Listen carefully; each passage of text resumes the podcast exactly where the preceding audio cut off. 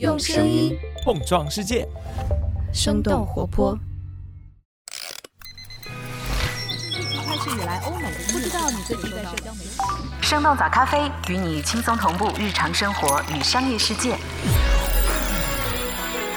嗨，早上好呀！今天是二零二三年的三月三十一号，星期五。这里是生动早咖啡，我是来自生动活泼的梦一。在三月的最后一天，我们不仅会和你来了解一下微软利用 AI 聊天机器人变现的动态，也会和你来盘点一下刚刚发布了财报的几家大公司。而迪士尼旗下的漫威最近也有了一些新变化。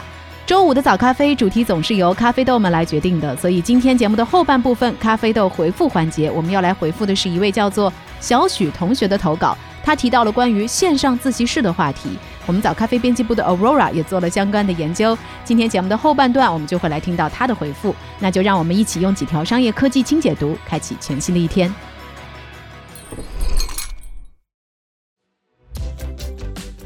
火速开启变现，微软尝试在必应 AI 中插入广告。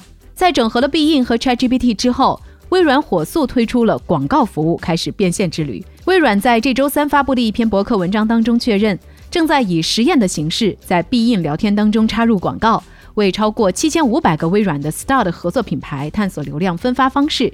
比如，当用户搜索健康相关新闻的时候，AI 将会优先显示来自赞助合作伙伴的新闻标题。一些用户在使用的过程当中也已经发现了广告，比如美国创业公司 Glean 的工程师在推特上发了一张截图。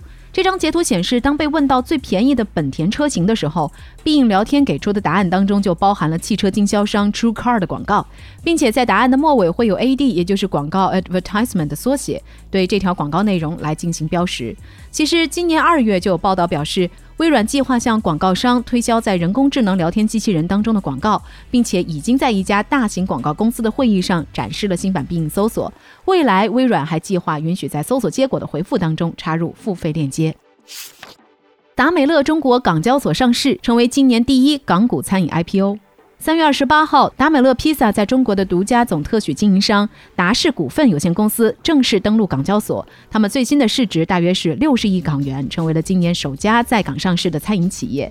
早在去年三月，达美乐中国就首次在港交所提交了上市申请，但 IPO 的过程曲折不断，直到今年三月第三次提交招股书之后，才终于上市。达美乐中国在招股书当中强调自身在外卖业务上的优势。根据招股书的数据，达美乐中国收益的绝大部分都是外卖订单。在二零二零到二零二二年期间，他们的外卖业务连续三年占比超过百分之七十，远远高于行业的平均水平。除此之外，达美乐中国还坚持三十分钟必达的配送服务。不过，这样的配送服务同样推高了员工开支。过去三年，公司全职员工的现金薪酬开支占公司费用的六成左右。截止到去年年底，达美乐中国已经连续亏损了三年。三十六氪的分析认为，亏损主要是因为迅速扩张。在过去两年之间，达美乐中国直营门店从二百六十八家增长到现在接近六百家。但同时，他们的老对手必胜客中国仍然占据着中国披萨市场第一的份额。不仅门店数量更多，市场份额也比达美乐中国多出大约百分之三十。而今年随着门店的继续扩张，达美乐中国表示，预计二零二三年的亏损规模将超过去年。快手发布二零二二年财报，国内业务实现全年盈利。三月二十九号，快手发布了二零二二年第四季度以及全年财务报告。财报显示，二零二二年。快手总营收达到九百四十二亿元，同比增长百分之十六点二。国内业务在经营层面也实现了盈利。去年全年，快手海外业务经营亏损六十六亿元，亏损规模同比收窄了百分之四十四点七。具体来看，广告服务是他们第一大收入来源，全年收入达到了四百九十亿元。线上营销服务和直播占比分别是百分之五十二和百分之三十七。克制的营销支出也是快手国内业务实现盈利的另外一个重要原因。去年以来，快手内部开启降本提效，营收继续保持增长，但是成本被大幅度的压缩。财报显示，快手四季度销售以及营销开支占总收入比重下降到了百分之三十四点四，这也是快手上市后这一比例首次低于百分之三十五。美国银行的分析认为，由于主要业务线的成本节约以及经济重新开放带来的收入支持，快手有希望持续提高盈利能力，在二零二三年第二季度实现集团净利润扭亏为盈。Lululemon 上季度收入大幅增长百分之三十，持续看好中国市场。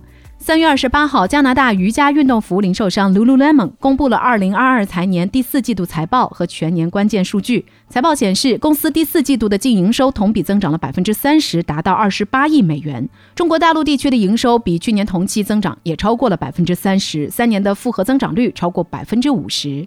在过去一年当中，尽管生活必需品价格居高不下，比较富裕的消费者仍然在购买 Lululemon 的上衣、瑜伽裤和短裤，提升了网上和实体店的客流量。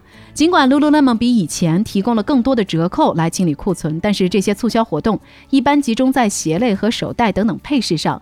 公司最畅销的产品和核心品类仍然在全价销售。去年 Lululemon 一共在中国大陆新开了二十九家门店，超过全球新开店总数的三分之一。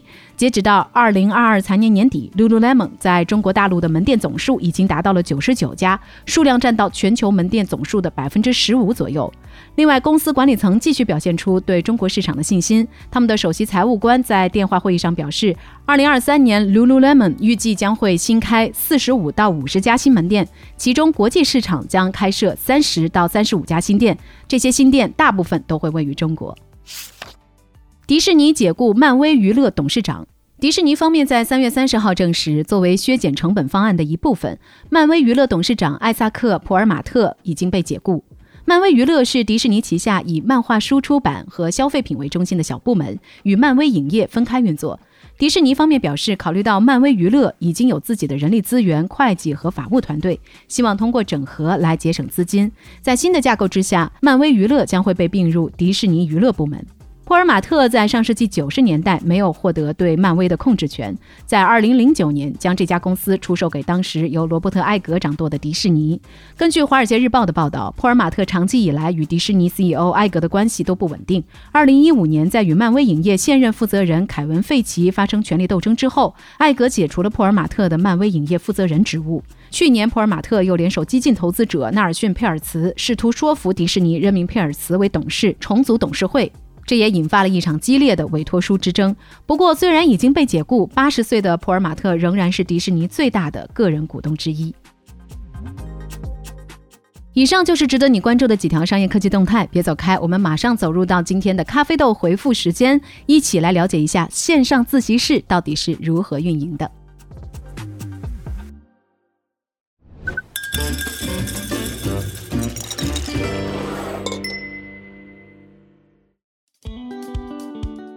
欢迎来到周五的咖啡豆回复时间。今天我们的咖啡豆来自小许同学的投稿。他说，疫情期间线上自习室，比如说腾讯会议线上自习室、番茄自习室是层出不穷。作为一个平台，他们提供了有效的监督或者是陪伴。小许同学也想了解一下这些线上自习室到底是怎么运营的，他们又有着怎样的盈利模式呢？关于这个问题，我们早咖啡编辑部的实习生 Aurora 已经做了一些研究和了解。下面我们就一块来听听他的回复吧。小许同学你好，我是早咖啡编辑部的 Rora。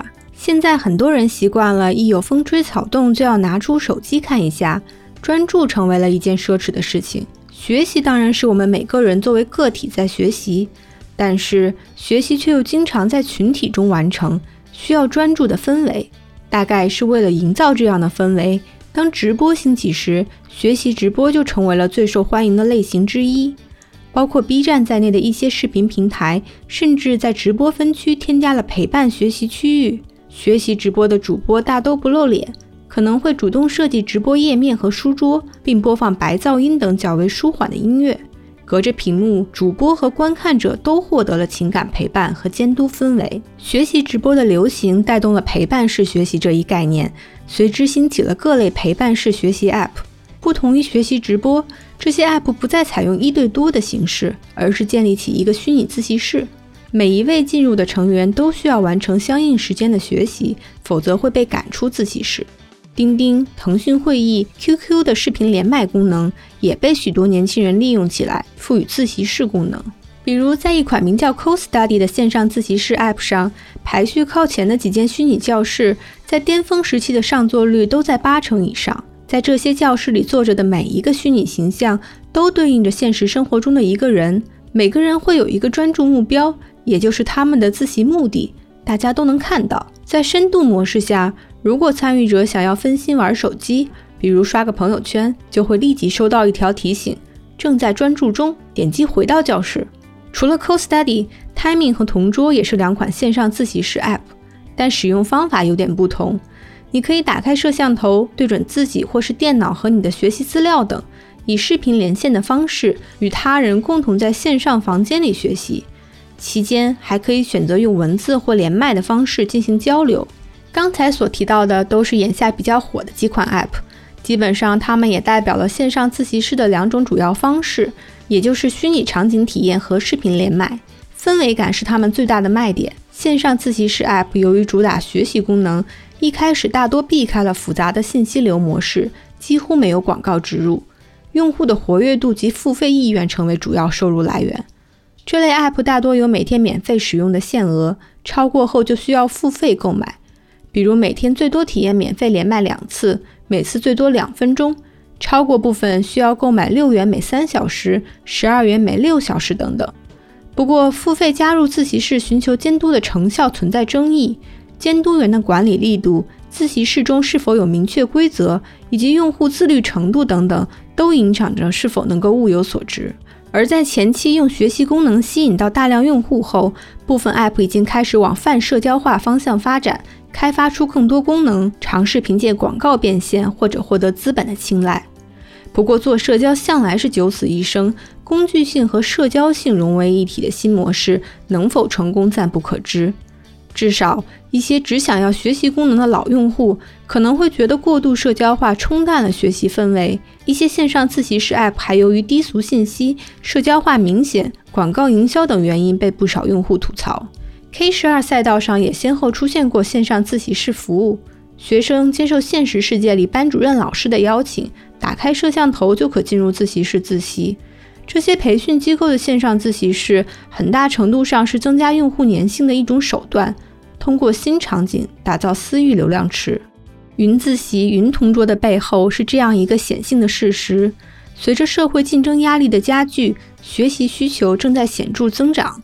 不少年轻人选择在工作之余充电，提升个人能力。考公考研的人数也在逐年增加。去年全国硕士研究生报考人数为四百五十七万。同比增长百分之二十一，国考报名首日报名人数达十六点四万，同比增长近七成。付费自习室的商业逻辑就是出售一个满足特定需求的空间，安静、沉浸，用金钱买注意力。但无论是在过去还是在将来，在教室集体自习都是学生时代记忆中极为重要的一部分。正如哲学家韩炳哲提到的，数字群表现出的特点是难以回溯到个人的。独自坐在电脑屏幕前的与世隔绝的分散的隐蔽青年，期待着通过网络共同组成有内驱力的群体，等来的或许只是数字媒体带来的分散。聊到这里，也想问问你：你曾经用过线上自习室吗？你觉得线上自习的效果和线下相比如何呢？一起来评论区聊聊吧。好的，感谢 Aurora 的回复，也再次感谢小许同学给我们的投稿。当然，最近也有不少的好朋友给我们投递了咖啡豆，比如说小麦、Space、Jennifer、Resty、包子等等。我们发现大家的问题其实都还挺有趣的。当然，这些问题我们也正在研究了解当中，会在之后的节目里陆续回复大家。如果你在自己的日常生活当中也有一些有趣的新发现，别忘了通过咖啡豆的方式和我们来分享。Show Notes 当中就可以找到具体的投递链接。当然，咖啡豆投稿的方式可以是文字，也可以是音频。甚至是视频，如果合适的话，我们也希望能够在节目当中不仅听到你的内容，也能听见你的声音。好了，这就是我们今天周五版本的生动早咖啡。那我们在周一一早再见啦，拜拜。